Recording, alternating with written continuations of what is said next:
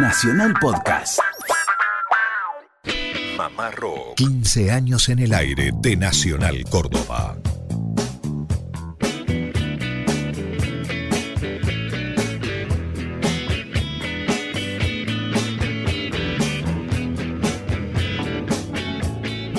¿Qué tal? ¿Cómo les va? Buenas tardes, buen sábado para todos. Damos comienzo a otra emisión más de Mamá Rock, esta emisión país a través de 49 emisoras de Radio Nacional, llegando a todo el territorio argentino. Muchachos, buenas tardes, buen sábado. Estamos ya transitando lo que es el 8 de abril de este año 2017.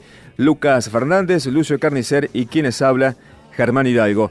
¿Cómo le va, Lucas? ¿Qué tal? ¿Cómo anda, Germán? Buenas tardes a usted, a toda esta linda audiencia que nos escucha a lo largo y a lo ancho del país por las 49 emisoras de Radio Nacional Argentina. ¿Cómo anda, Lucio? Buenas tardes. Queridos amigos, buenas tardes. Feliz, contento, día sábado y dispuesto a grabar y dispuesto a compartir, a disfrutar una nueva edición de Mamá Rock para todo el país. Bueno, edición que tendrá como uno de los bloques a Miguel Abuelo, Miguel Ángel Peralta como protagonista.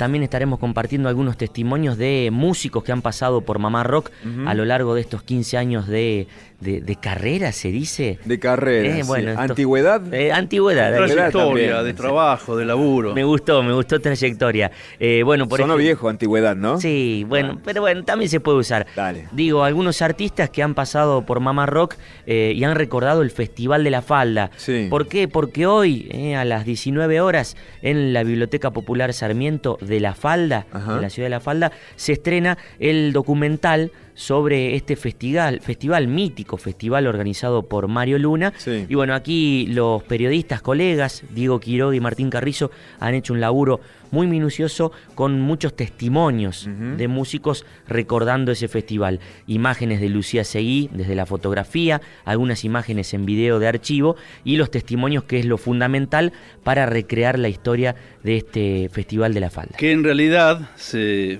genéricamente se habla del Festival de Rock, pero no estaba la palabra rock en la definición del festival, sino ese concepto más amplio de la música que aparecía justamente como festival de música contemporánea de la falda. Exacto. Bueno, también música de los espíritus, esta banda de la paternal y también bloque de rockeras, lugar para ellas, para las chicas, con Fabiana Cantilo. Exactamente. Bueno, damos las vías de comunicación. Recuerden que tenemos un eh, teléfono de WhatsApp para el grupo Mamarroquero. Los oyentes, los amigos se comunican a través del 0351, que es el prefijo de Córdoba, del centro del país, 0351 156 77 87 91. Recuerden que nos, puede, nos pueden escuchar durante la semana eh, a través de Radio Nacional Córdoba, AM 750, de lunes a viernes entre las 5 y las 7 de la tarde. Y bueno, esta nueva edición País, edición de Mamá Rock para todo el país, los sábados en este horario a través de AM870 y por las 49 emisoras de Radio Nacional Argentina. Pueden chequear también lo que es nuestro sitio oficial de Facebook, simplemente poner Mamá Rock con mayúscula, sitio oficial, y ya se meten en lo que es este Facebook para que nos conozcan también, conozcan estas caripelas si quieren.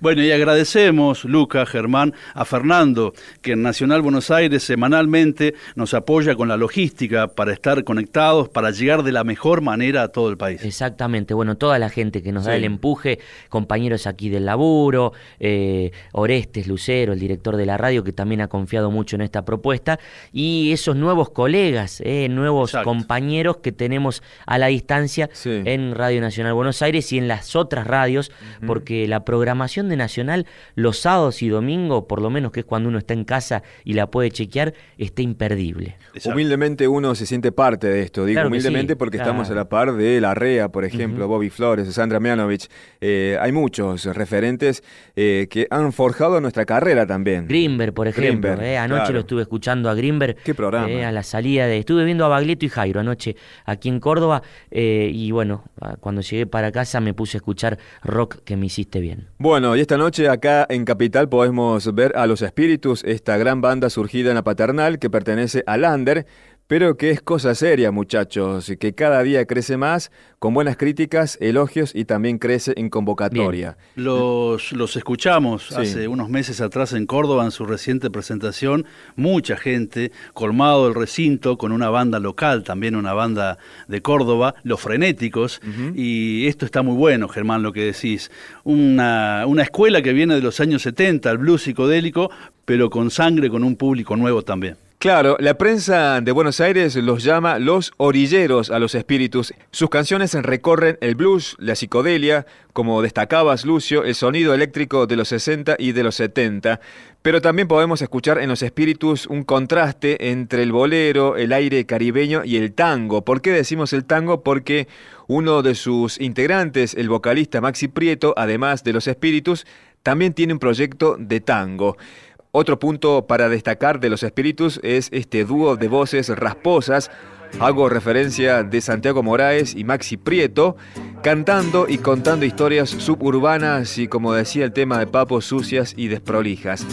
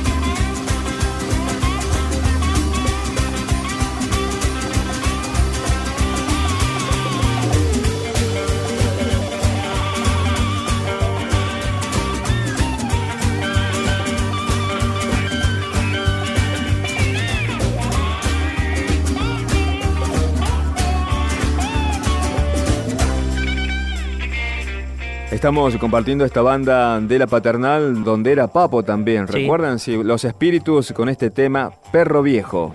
Bueno, continuamos con Mamá Rock en este día sábado, Mamá Rock Edición País para las 49 emisoras de Radio Nacional Argentina. Contentos haciendo radio esta tarde. Y usted, Lucio, había prometido algo de Miguel Ángel Peralta, Miguelito Abuelo. Exacto, porque si bien el mes de marzo en la historia, en la vida de Miguel Abuelo fue muy importante, nació y falleció en el mes de marzo, siempre estamos revisitando su obra, descubriendo las canciones, así que nos quedamos con esas, con esas ganas.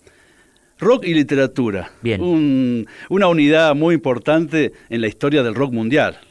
La relación entre el rock y literatura, bueno, tanto, tanto habría para hablar. Pero hay una anécdota relacionada a Miguel Abuelo que lo conecta con Leopoldo Marechal se, cuenta, se dice, dice la leyenda, que Miguel Abuelo se inspiró en una obra, en un libro, una novela de Leopoldo Marechal para definir a la agrupación. Pero me parece que lo mejor es que lo cuente el propio Miguel Abuelo. ¿Lo cuenta él? Él lo cuenta, escuchen. Los abuelos nacieron en un día en que yo acompañé a Pipo Lernoux a registrar sus obras, ayer no más, y no me acuerdo qué otra, a la compañía Fermata, que pertenece a Ben Molar, Brenner, el señor Brenner. Y el señor Brenner, este señor Ben Molar, me preguntó, ¿y vos qué haces? ¿Vos tenés un grupo? Pues me dio la respuesta, te darás cuenta. Yo siempre fui un propulsor de la verdad, pero la mentira la tengo en la punta de la boca, para lo que haga falta. Es una herramienta. Entonces le dije, sí, tengo un grupo. El tipo se alarmó porque fui demasiado rápido y me dijo, ¿y cómo se llama? Mi computadora, que caminaba muy rápido, sondeó el fondo de mi alma y no encontró nada más que una frase de el gran Leopoldo Marechal. Para mí fue el más grande maestro que yo tuve aquí en la Argentina. Él me abrió las puertas, él me mostró el fondo de mi alma. De el libro El banquete de Severo Arcángelo mm, decía los abuelos de la nada, es decir, un personaje le decía a otro, padre de los piojos, abuelo de la nada. Sondeando en el fondo de mi alma, como te comenté, pintó esa frase. Y así como me vino, la puse en la palma de mi lengua y se la puse ante las orejas a Ben Molar e inmediatamente descubrí un clac en su personalidad.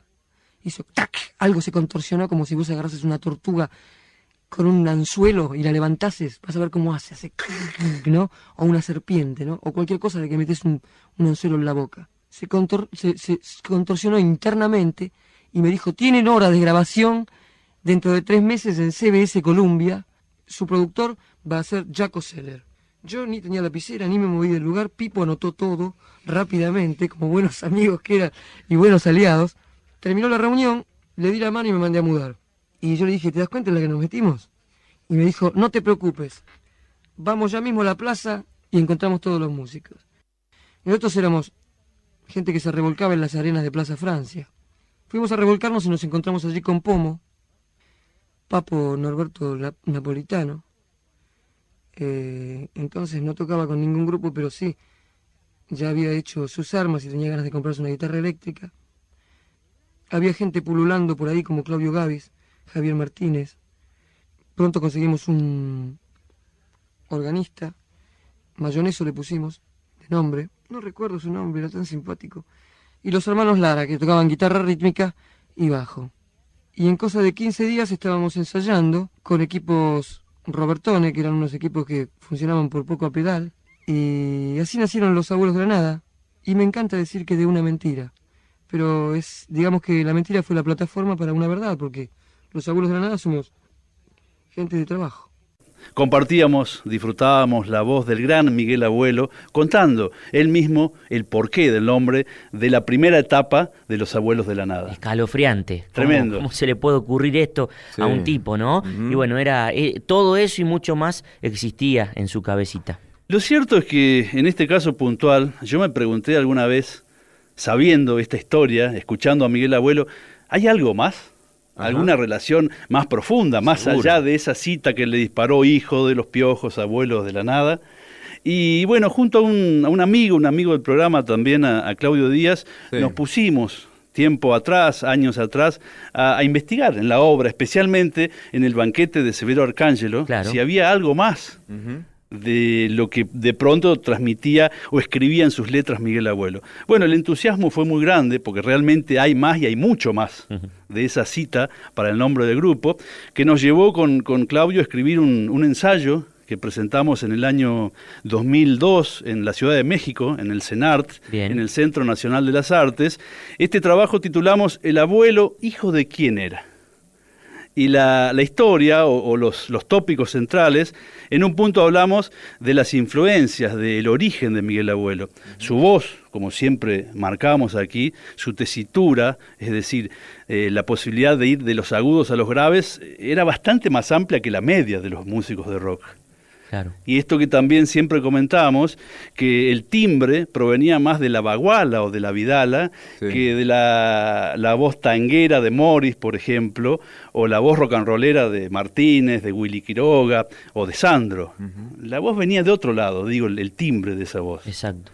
Por otro lado, también es importante hablar de abuelo respecto a la, transgresión, a lo vanguardista que presentaba en sus letras, ¿no? Esto de romper con la media, vanguardia en cuanto a la relación, ¿no? Lo, que había en el beat y lo que proponía abuelo con sus letras, muy descaradas, muy osadas en ese sentido, ¿no? La idea de romper con los estereotipos. Y por último, esto sí que quería dedicar un poquito más de tiempo, otro punto que siempre aparece en el banquete o muchas veces que está atravesado en la obra de Marechal es el horror a la vida ordinaria.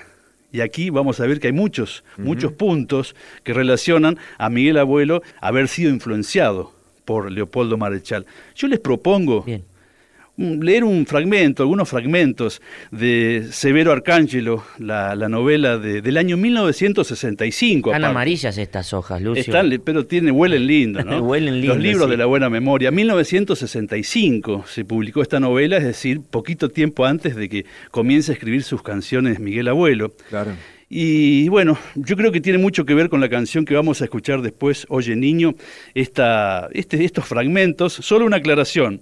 En el relato que vamos a leer aparece Severo Arcángelo, que es el interpelador, quien a manera de psicólogo va a hablar con Lisandro Farías, uno de los convocados a esta especie de mm, retiro espiritual es uno de esos convocados es Lisandro Farías, que habla de su mujer, de su vida, su mujer recientemente fallecida, Cora Ferri. Entonces los personajes, Severo Arcángelo, el psicólogo, el interpelador, Lisandro Farías, y hablando de su vida con Cora Ferri. Bien. Bueno, ya que lo tengo acá en la mano, arranco leyendo yo. Después si usted, Germán. Dale. Dice así, es un diálogo, ¿verdad? Usted y Cora Ferri habían tocado la esfera de lo sublime y cuando se toca lo sublime quedan solo dos caminos, o morir de sublimidad o caer en la vida ordinaria. Ni usted ni Cora murieron de sublimidad. Están edificando su vida ordinaria como quienes realizan el sueño de la casa propia. Se meten adentro, refuerzan sus paredes, inmunizan sus techos contra la humedad exterior, defienden sus puertas y ventanas con cerrojo con clave y pasadores internos. Cora y usted se han atrincherado en la vida ordinaria. Cora y usted viven una existencia de relojería, todo está previsto y calculado. La cocina eléctrica de reciente invención asa un pollo en 23 minutos exactos. La licuadora puede atomizar en 8 segundos 300 gramos de sustancia comestible. Su lavadora mecánica, su aspiradora y enceradora, su heladera, su acondicionador de aire, todo garantizado por escrito en la duración y el service. Por otra parte, Cola y usted se han liberado ya de todas las contingencias desagradables con pólizas de seguros, abonos a servicios médicos, la operación incluida, y exequias fúnebres de primera clase. Señor, diga si es verdad que según un horario preciso, usted enfrentaba su televisor para nutrirse de historietas cómicas o dramáticas, series yanquis de pistoleros y cowboys, programas de cocina o modas, shows de aulladores tropicales y mesas redondas en que se debatían estruendosos lugares comunes, todo ello industrializado y servido en dosis homeopáticas. No se atormente, me dijo, ya estamos en el final. Usted había caído en la trampera de la vida ordinaria y se creía seguro. El sólido techo de la trampera lo aseguraba en lo alto contra la lluvia de los dioses, y en el piso de concreto, en lo bajo, contra la infiltración de los demonios. A su frente y a sus espaldas, a su izquierda y a su derecha, cuatro muros de fórmulas convencionales lo aislaban y protegían de cualquier factor desconocido. La ratonera parecía invulnerable, y usted, encerrado en ella, se imaginaba libre y obedecía en realidad al solo convencionalismo de la ratonera. ¿Entiende? Y en tales condiciones, manejado por estímulos ajenos. ¿Qué cosa era usted? Un robot. Usted era un robot. Y Cora Ferry era un robot. Y eran robots mecánicos, todos los que se agitaban con usted en la ratonera, seguros y unánimes como si obedeciesen a un control electrónico. Ahora escuche, dijo Severino Arcángelo. La vida ordinaria, en su aparente seguridad, solo es una formidable ilusión colectiva, un hecho libre, Cualquier influjo no previsto que se infiltrara en la ratonera destruiría su organización ilusoria como un grano de arena paraliza todo un mecanismo perfecto. Dígame, ¿cuál fue su grano de arena, Lisandro Farías? La muerte de Cora, le respondí. Solo un fragmento de esta magnífica novela, no la más popular como lo es Adán Buenos Aires, del gran Leopoldo Marechal, pero como vieron en la lectura, como pudimos leer y descubrir, que hay una directa relación con esta idea de, de estallar la cabeza, de no atarse la rutina que proponía Miguel Abuelo en sus letras. Porque eso es asesino. Eso es asesino y me parece que amerita entonces redondear, conectar esta lectura de la obra de Leopoldo Marechal con esta maravilla tocada muy crudamente con una guitarra con arpegio que había aprendido poco tiempo atrás Miguel Abuelo. Oye niño. Oye niño, no te dejes, haz tu cabeza estallar. Oye niño, no seas tonto, haz tu cabeza estallar.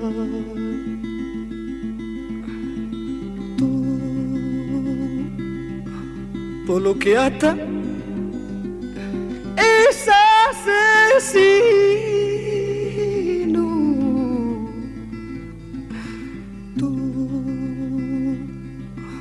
Todo lo que ata no es la paz. Oye niño, ya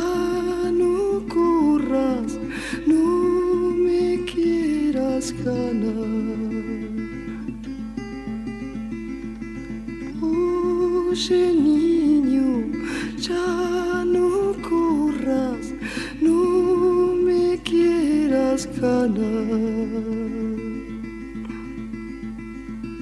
Cuando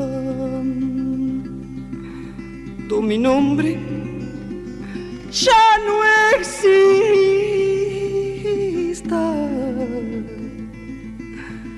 verás que velocidad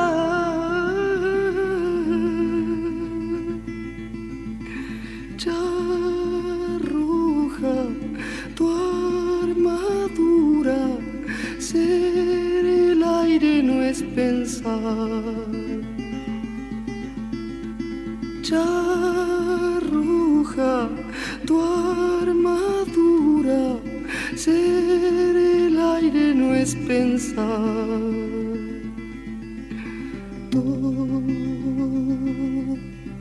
todo que ata es asesino.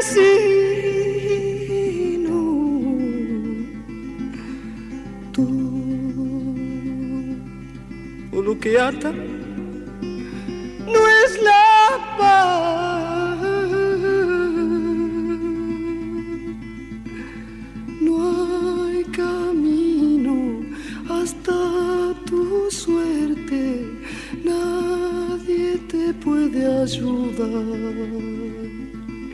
No hay camino hasta tu suerte, haz tu cabeza estallar.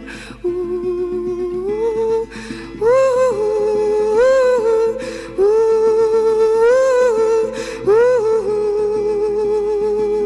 Desde Radio Nacional Córdoba y para todo el país, Estás escuchando Mamá Rock, programa conducido por Germán Hidalgo, Lucas Fernández y Lucio Carnicer. Sintoniza Mamá Rock. Mamá Rock. Recitales, entrevistas, historias, homenajes y mucho más de la música universal.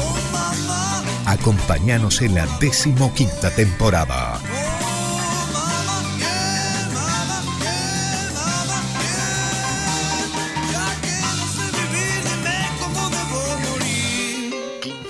15 años en el aire de Nacional Córdoba. Continuamos el Mamá Rock Edición País a través de AM870. La pregunta de siempre, ¿hay ruido acá en el fondo? Digo, haciendo referencia a si están los oyentes. ¿Estarán en este sábado? Claro que sí, tienen que estar ahí y siempre nos encanta escuchar desde dónde, desde dónde están sintonizando Mamá Rock. Bueno, seguramente hoy sábado, para estas 49 emisoras de Radio Nacional Argentina, habrá más lugares en el mapa de nuestro querido país donde están ahí en esta tarde de sábado escuchando Mamá Rock. Durante la semana nos pueden escuchar por AM750 eh, entre las 5 y las 7 de la tarde en la decimoquinta temporada de Mamá Rock.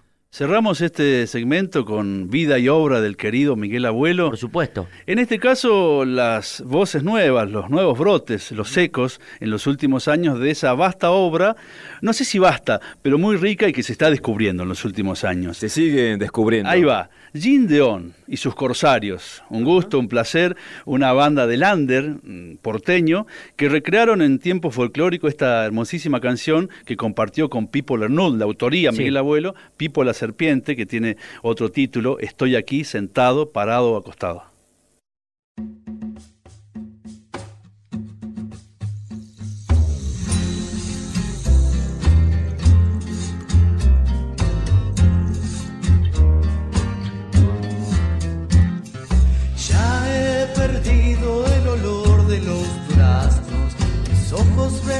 fantasmas en la gente al pasar. De piel en estos días.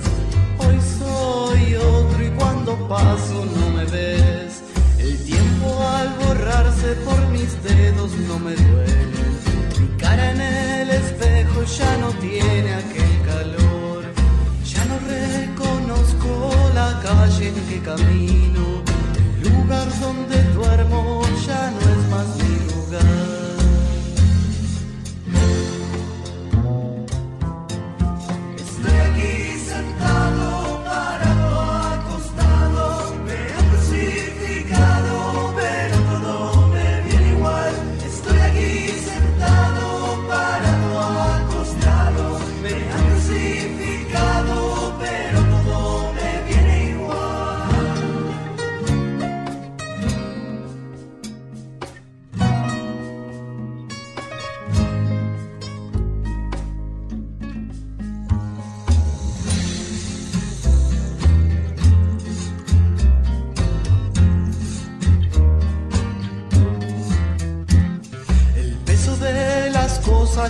Pesa en mis espaldas. El agua que yo bebo es agua y nada más. Yo estuve muy solo, pero solo sin recuerdos. Yo estuve muy solo, pero solo y nada más. Me acerco a una piedra y la miro sin pensarla. La toco sin nombrarla, la toco y cosas que yo veo son cosas sin historia, sin tiempo, sin memoria, son cosas nada más.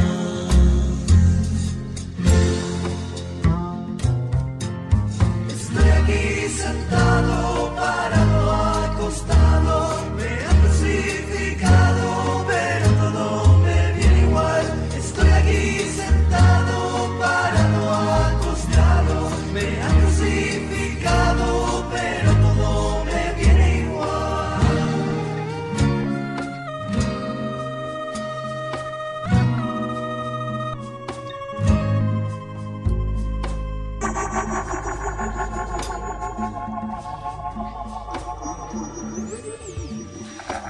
Ha ha ha.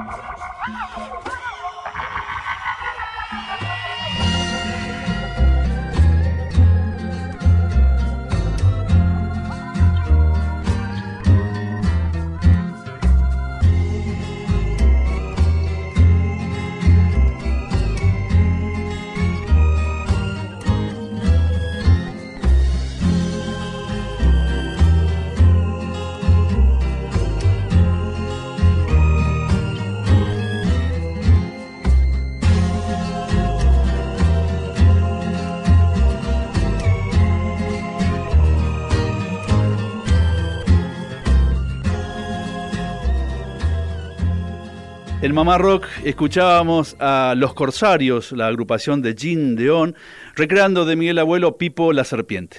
Bueno, para los memoriosos lo habíamos prometido, vamos a estar eh, hablando del Festival de la Falda. ¿Por qué? Porque en un rato nada más, en la Biblioteca Popular Sarmiento de la Ciudad de la Falda, se va a estrenar el documental que Martín Carrizo y Diego Quiroga han llevado a cabo con una cantidad de testimonios a los músicos que participaron.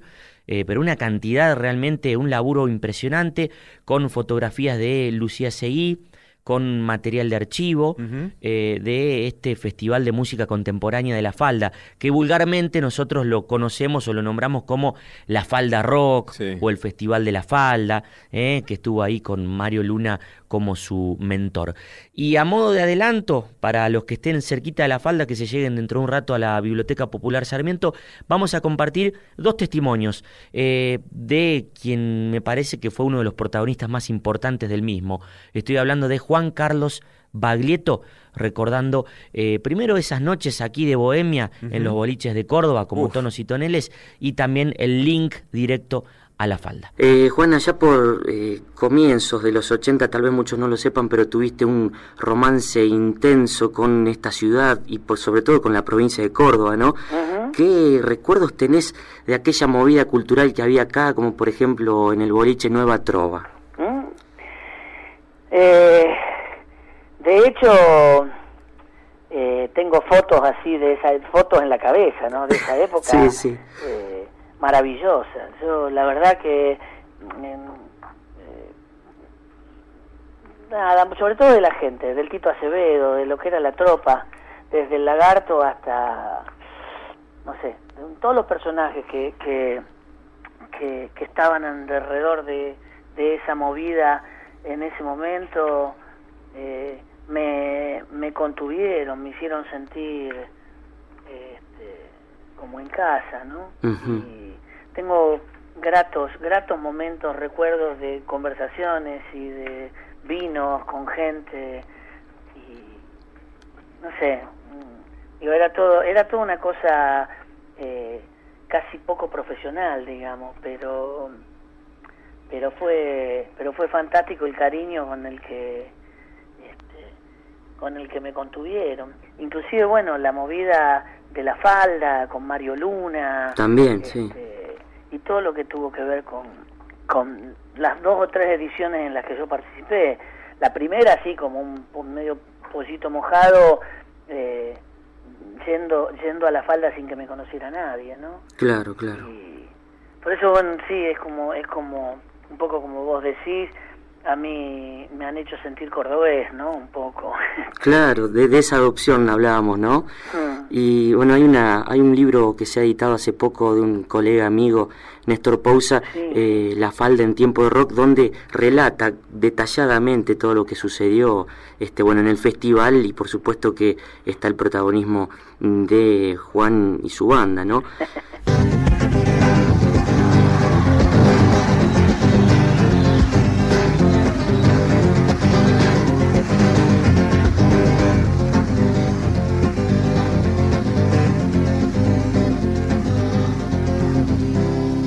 Exclusivo Mamá Rock. De regreso, mira, ya sabes, tres años a la sombra. No quiero saber si me fuiste fiel. Yo sé que una mujer valiente se inclina igual para el lado del hacer. Bueno, he pasado un fragmento de Mirta de Regreso, aquel histórico tema de Adriana Bonicio, 6 de febrero de 1982. Y ahora el otro testimonio es de quien fuera eh, su compañera por aquel entonces. Claro. Nada más y nada menos que Silvina Garré actuando, la bella Silvina Garré, actuando de la mano de Juan Carlos Baglietto, eh, digo, de la mano de la trova rosarina, porque también estaba Adriana Bonillo, Jorge Fandermole, Rubén Goldín, un joven Fito Páez en aquella banda que también grabó el primer disco del Juanca, Tiempos Difíciles. Aquí, Silvina Garrer, Mamá Rock, contando una curiosa historia de El Témpano, ese tema tan aplaudido y aclamado que le pertenece a Bonicio. Bueno, escuchen qué interesante. Me imagino, Silvina, que mm, La Falda es un lugar muy recordado e importante en tu carrera, por todo lo que viviste con la trova rosarina. Hay un libro de un querido amigo, colega, Néstor Pousa, eh, La Falda en tiempo de rock, donde relata todo lo que sucedió en el festival y también, bueno, un documental en puerta de Martín Carrizo. ¿Cómo recordás esos días en el festival, Silvina? La verdad que muy emocionante fue porque mm, nosotros, este, cuando estuvimos en el Festival de la Falda, todavía no habíamos grabado, no había salido el primer disco, Tiempos Difíciles. creo que lo habíamos grabado, lo estábamos grabando, pero no había salido y, y entonces tocamos ahí y me acuerdo que fue eh, muy importante también porque estábamos en el hotel eh, antes de salir a tocar y, empezamos como así a, viste, cuando estás tocando la guitarra y jugando y qué sé yo. Em, y, y, le digo a Juan, ¿por qué no tocamos, hagamos otro tema, incluyamos un tema nuevo, qué sé yo, lo armamos ahí, viste, en el hotel. Y digo, vamos, vamos, decidimos hacer el témpano. Uh. Y nunca lo habíamos tocado, era un tema que tocábamos también, viste, como esto que tocas en, cuando te juntás, pero no, no en vivo. Y entonces dice, bueno, vamos a ensayarlo acá, y lo hacemos hoy a la noche, en el festival de la falda. Y bueno, y lo pasamos ahí, y me acuerdo que fue viste, impresionante cuando cantamos el témpano. El témpano fue la primera vez que cantamos el témpano en vivo, fue ahí en la falda. Y, y bueno, y al día siguiente, que ya nos quedábamos y ya habíamos tocado nosotros, tenía que llegar Pedro y Pablo, sí. Eh, y tuvieron un inconveniente con, con el avión, no, no me acuerdo bien qué pasó, que no podían llegar, entonces los organizadores nos dijeron que toquemos de nuevo. Y fue muy, ahí fue ya directamente fuertísimo porque cuando tocó, tocaron Mirta de regreso, eh, había gente que cantaba parte de la canción, la canción no había sido editada y bueno, fue una ovación terrible y todavía digamos no, no teníamos la difusión que tuvimos después con el disco y demás. O sea que, bueno, tengo un recuerdo, es un recuerdo muy importante el del Festival de la Falda. Exclusivo, Mamá Rock. Cuando pienso que todo está perdido, voy hacia alguna de las formas de la muerte, me pego un tiro con una palabra o me ahorco escuchando a cierta gente. La lucha es de igual igual contra uno mismo y eso es ganarla. No se paren, no se maten, solo es una forma más de demorarse.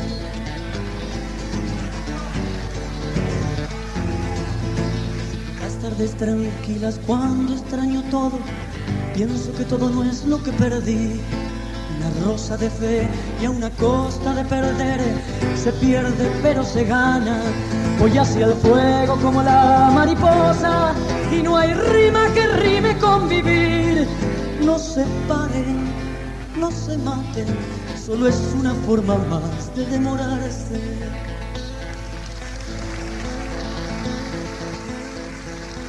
Recuerdo la quietud de la tierra la quietud estaba dentro, se cree en los milagros a la hora del entierro.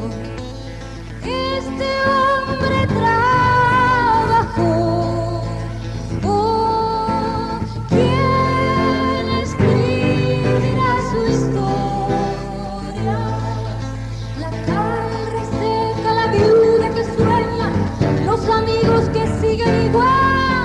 Gloria en zapatillas, el florero vacío. Quién sabe si se puso a pensar para qué vivo. Vivo para no perder. Voy hacia el fuego como la mariposa y no hay rima que rime con vivir. No se paren, no se maten solo es una forma más de No se paren, no se maten, solo es una forma más de demorarse. Solo es una forma más de demorarse. Solo es una forma más de demorarse.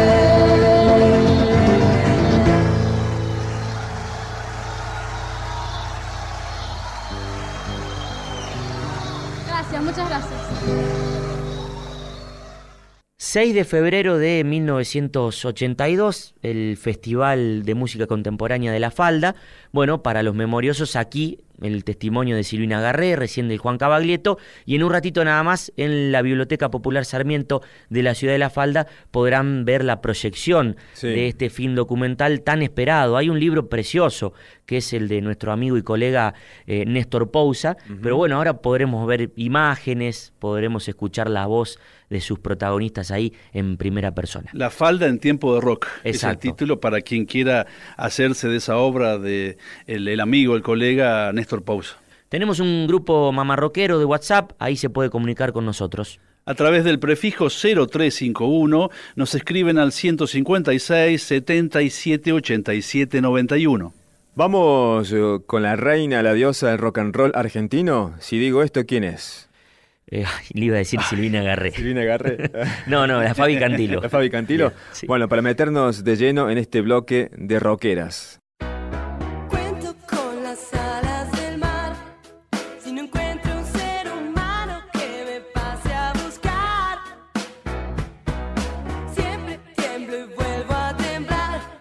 Decíamos que en este bloque presentábamos la música de Fabi Cantilo, año 91, nos ubicamos en el tiempo. El tercer disco solista de la Fabi, algo mejor. El productor, Fito Páez, que estaba en el mejor momento creativo y en un camino ascendente. Sí. Año 91, decíamos. Venía de Tercer Mundo y a punto de grabar. Venía el amor después del amor. El amor después del amor. Estaba en la cresta de la ola compositiva, Fito. Sin dudas, lo que tocaba lo convertía en oro. Mm. Fue el productor justamente de este disco que para muchos es el mejor trabajo discográfico de Fabi Cantilo. Los músicos, para mencionar, son algunos de los que estaban a punto de grabar El amor después del amor. Por ejemplo, el Guille Badalá en bajo y el negro Daniel Colombres en batería. Y por supuesto Fito Páez, que se encargó de escribir varias canciones. Eh, vamos a compartir el tema que da nombre a esta placa discográfica, que es un blues. Algo mejor.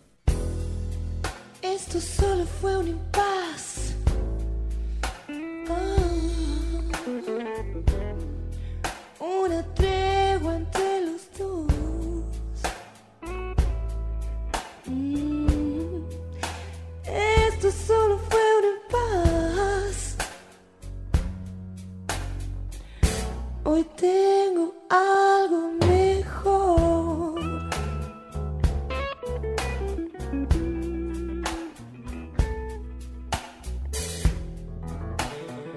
No te pienses que olvidé, nene.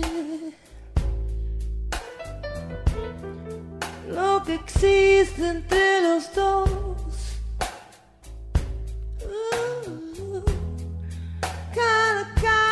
Que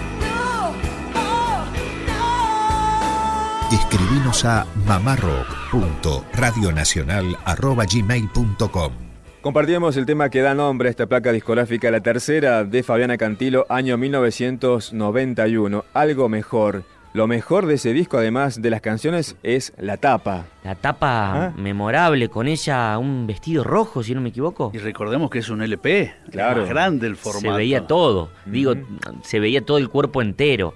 Hablando de esta bella mujer, ¿recuerdan la visita el año pasado? Tuvimos el placer Sí, de que esté acá en este estudio, Fabiana Cantilo. Nos divertimos mucho. Mucho. Ella también, y creo que contó algo acerca de la tapa de ese disco, algo mejor. LP. LP. Ah, mirá. Mirá. Este iba a ser la. te- Perdón, ahora te- este va a ser la Esa tapa. está más buena, Este esa iba a ser la tapa. Está más Pero buena vino que esta. Fito y dijo: No, esa hija, tapa. esto no vende, esto. Y me la dio vuelta y la puso de día. Yo ya era. Claro. ¿Entendés que yo ya venía con otra mano? Este era el productor, fue Fito. ¿Cómo lo conocía Charlie?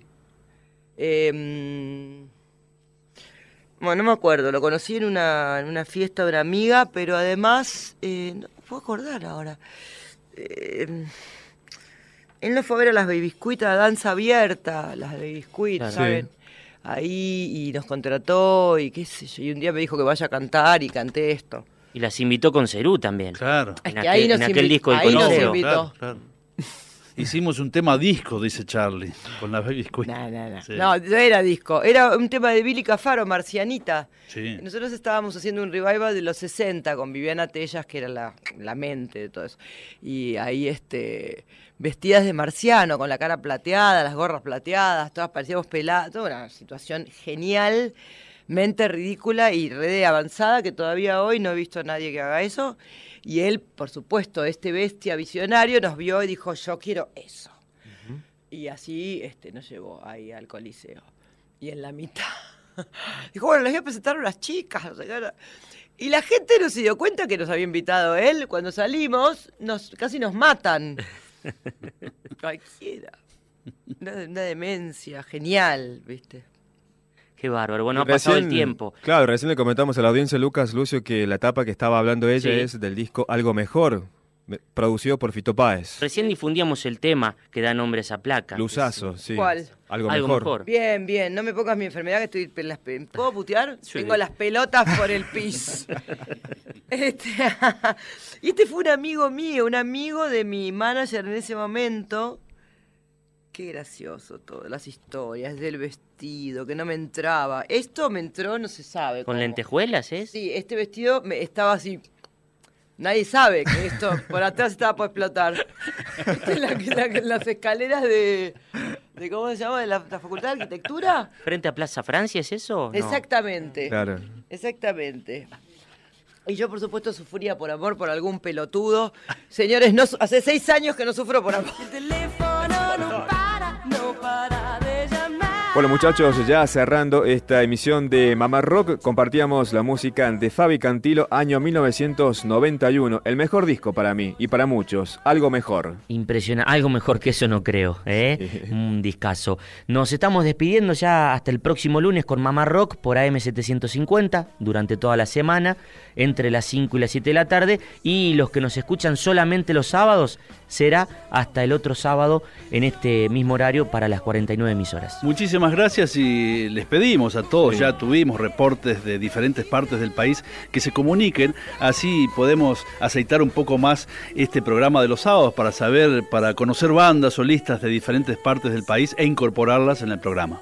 Quejas también se aceptan, ¿eh? Libro de quejas. Libro de quejas. eh, vamos a dormir. Estuvo, estuvo hasta largo la Peña de los Copla anoche. Qué lindo. Vamos a dormir. Vamos. Mm, Descansemos un poco. Chao. Chao.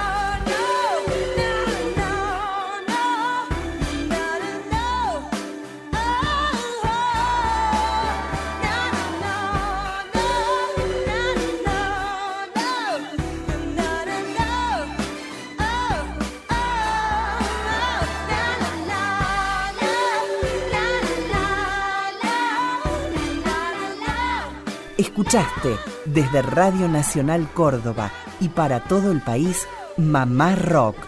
Programa conducido por Germán Hidalgo, Lucas Fernández y Lucio Carnicer.